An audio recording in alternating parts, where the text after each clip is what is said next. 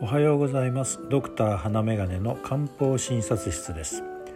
今朝は痰の多い咳が出る方の漢方薬ということでお話をいたします。咳が出る原因はいろいろあり痰の状態もそれぞれ違います。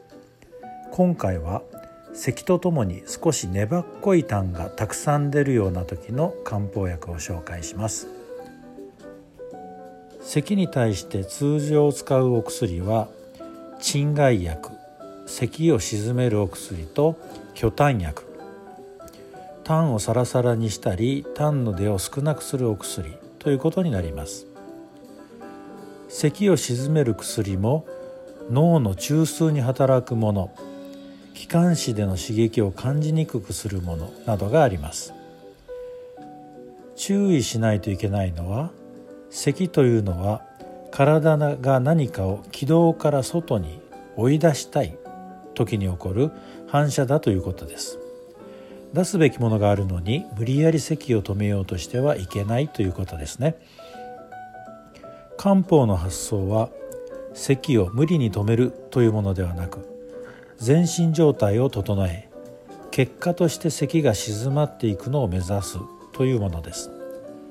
さらに生薬の効果で喉や気管支粘膜の湿潤や乾燥に対応し心身一如の考え方から心の状態も考慮して適切な漢方薬を選び出すのです。もちろん西洋薬と漢方薬は相反するものではないのでうまく併用することはおすすめです。まずは聖杯糖聖杯糖です。粘り気のある痰が咳とともにたくさん出るという方は慢性気管支炎や COPD 慢性閉塞性肺疾患と診断される方が主になります。いつも咳をしたり咳咳払いをしてカーペと痰を出したりティッシュでいつも痰を取ったりしなければなりません。そのような方に用いる漢方薬が聖杯糖ということになります。保険適用病名は痰の多く出る咳とそのまんまです。体の水気が少ないために体や肺に熱を持っている状態をイメージします。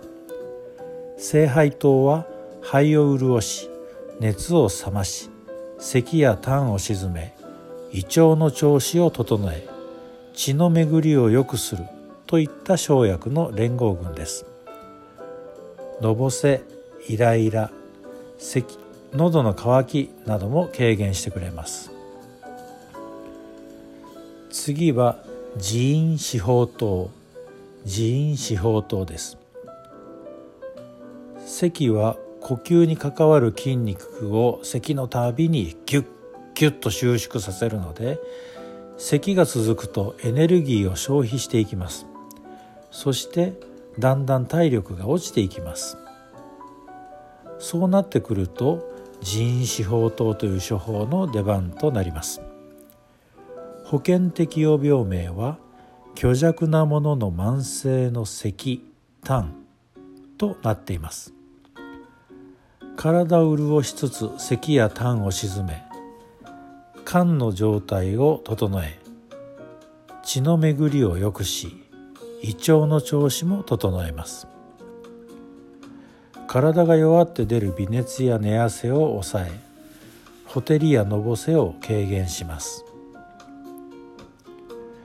非結核性抗酸菌症と診断されて治療を継続している方などにも向いた処方です。もう一つ紹介すると蓄女運担糖蓄女運担糖というのがあります。これは風邪や肺炎の後に咳や痰がなかなか収まらずに夜もあまり眠れないというような時に用いるものです。適用病名はインフルエンザ風邪肺炎などの回復期に熱が長引いたりまた平熱になっても気分がさっぱりせず咳や痰が多くて安眠できないものとなっています。イライラ疲労感食欲不振喉の渇きなども改善してくれます。今朝は痰が粘っこい咳が出る時の処方を紹介しました。水っぽいサラサラした痰が出るような場合はまた別の処方を考えますし痰が出なくて咳ばかりが出る。というような場合もまた別に考えます。咳と一言で言っても漢方処方はいろいろな状況に応じた処方が作り上げられてきたことがよくわかりますね。今朝は粘っこい痰が出る。咳を主訴としている人の漢方薬を紹介してみました。今日も素敵な一日をお送りください。ではまたお会いいたしましょう。